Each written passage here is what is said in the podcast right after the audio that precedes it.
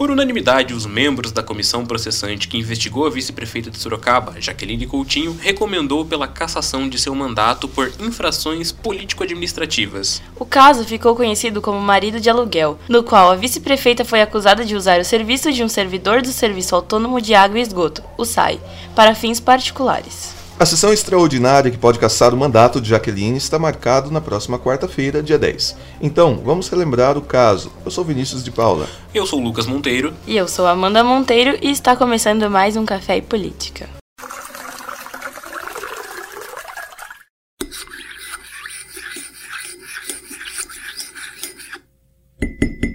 Bem, vamos começar o nosso programa resgatando esse histórico das confusões que orbitaram o sexto andar do Paço Municipal desde 2017. Tudo começou quando, em junho daquele ano, a vice-prefeita Jaqueline Coutinho investigava uma denúncia anônima de que uma assessora do prefeito José Crespo, Tatiane Polis, não tinha o diploma de ensino superior exigido para exercer a função na qual era contratada. Após constatar esse fato, Jaqueline se reuniu com José Crespo e Tatiane para explicar a situação. O que se sabe da história é que Crespo teria agredido verbalmente sua vice, gerando alguns boletins de ocorrência contra o prefeito. Em contrapartida, José Crespo denunciou a sua vice à polícia, alegando que ela utilizava os serviços do funcionário da autarquia municipal, Fábio Antunes Ferreira, para fins particulares em horário de expediente, como, por exemplo, levar os filhos para a escola e servir de motorista para os pais e para a própria Jaqueline. Para muitos, isso foi uma retaliação do chefe do executivo municipal. A denúncia foi feita em cima de três ocasiões na qual Jaqueline ocupava a função de prefeita, entre abril e junho de 2017. Muita coisa aconteceu, ocasionando até a cassação do prefeito pela Câmara Municipal, que retornou após o Tribunal de Justiça do Estado não ver nenhuma irregularidade e determinar que Crespo retornasse ao cargo, reassumindo 40 dias depois.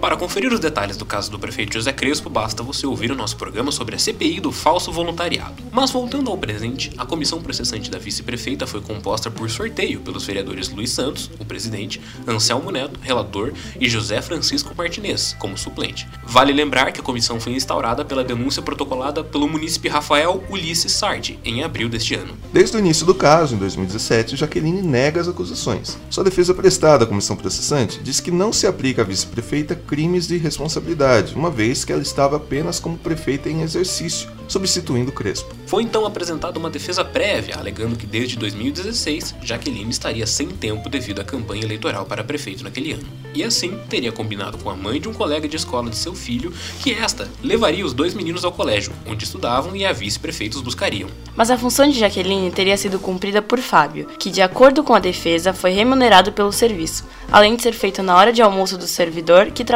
no SAI. Para a defesa, a utilização dos serviços de Fábio se dava a ela, Jaqueline, sempre de boa fé. Imaginava que o servidor estaria utilizando a hora de almoço, que supunha, abre aspas, ser de duas horas, fecha aspas. A denúncia também cita que, por determinação do diretor-geral do SAI, Ronald Pereira, foi confeccionado um cartão manual de ponto para Fábio, facilitando a falsificação dos horários. Porém, a vice-prefeita nega ter ciência do fato e de ter participado da criação do instrumento. Fábio teria sido nomeado servidor comissionado devido à confiança de Jaqueline, mas após o impedimento de servidores de nível médio ocuparem cargos de assessores, esse teria sido colocado pelo prefeito, abre aspas, a serviço da autarquia municipal de água e esgoto, fecha aspas. Mesmo assim, o servidor teria dito que continuaria a buscar seu filho na escola, com carros particulares e não com oficiais, além de se defender das acusações de que servia de motorista particular para a própria vice e seus pais, dizendo que isso nunca aconteceu. Jaqueline alega que a indicação de Fábio ao seu gabinete foi sua,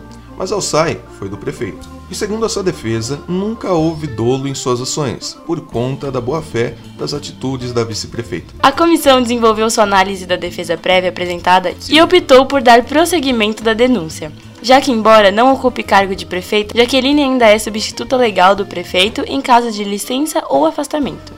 Já em relação à questão política apresentada pela defesa, a comissão diz que, mesmo que fosse comprovada tal ação, não extinguiria as infrações cometidas pela vice, que para a comissão é de fato infrações político-administrativas. Portanto, para prosseguir as investigações, foi pedido que fossem juntadas documentos, portarias, nomeações e fossem realizadas oitivas. Com tudo isso, a comissão então ouviu algumas testemunhas e nomes citados, bem como o servidor, Fábio Antunes, o diretor-geral do SAI, Ronald Pereira, o servidor aposentado, Vicente Pinheiro de Oliveira e outras quatro pessoas, além da própria vice-prefeita. As alegações finais da defesa foram que não houve prejuízo nas infrações cometidas por Jaqueline, motivações políticas da denúncia e, por fim, cerceamento da defesa da vice-prefeita. Os vereadores que analisaram as alegações da defesa e apontam no relatório entregue na última quinta-feira que buscou averiguar cometimento de infração político-administrativa e não de crime de responsabilidade. Sobre o cunho político das investigações, não houve comprovação e, mesmo que houvesse, não a isentaria de infrações cometidas. É, Amanda, e para colocar ainda mais lenha nessa fogueira, o promotor do Ministério Público do Estado de São Paulo, José Júlio Lozano Júnior, deu uma entrevista ao jornal Cruzeiro do Sul, dizendo que, abre aspas, as provas se confirmam, fecha aspas, em referência ao caso da vice-prefeita. O promotor ainda destacou a situação de cada um dos envolvidos no caso. Fábio Antunes Pereira responde por falsidade ideológica em documento público, por exemplo. Já Ronald Pereira e Jaqueline Coutinho são acusados de participação na falsificação, pois o diretor do SAI teria criado as condições para que Fábio falsificasse o cartão de ponto, e a vice-prefeita seria a beneficiária direta dos serviços prestados pelo servidor. Todos os crimes cometidos pelos envolvidos são passíveis de prisão.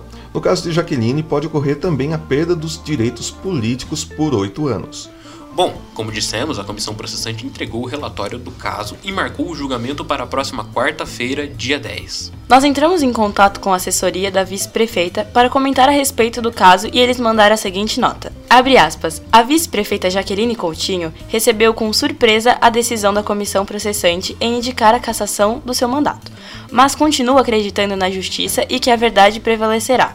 Todas as provas sobre sua inocência foram apresentadas, demonstrando que não cometeu nenhum desvio ou ato irregular. Como atestam as provas que ela apresentou à comissão processante, os dados dos relatórios de ingresso e saída de pessoas do seu condomínio apresentam inúmeras inconsistências e discrepâncias e jamais poderiam ser utilizadas como provas em um processo que busque a justiça. Jaqueline reafirma que o ex-servidor que prestava serviços a ela fazia exclusivamente nos horários de almoço. Ele tinha, portanto, a liberdade de auxiliá-la sem jamais incorrer em qualquer conduta irregular. A vice-prefeita nega enfaticamente as acusações e segue com a consciência tranquila na seriedade e no senso de justiça dos vereadores frente à sua inocência. Fecha aspas.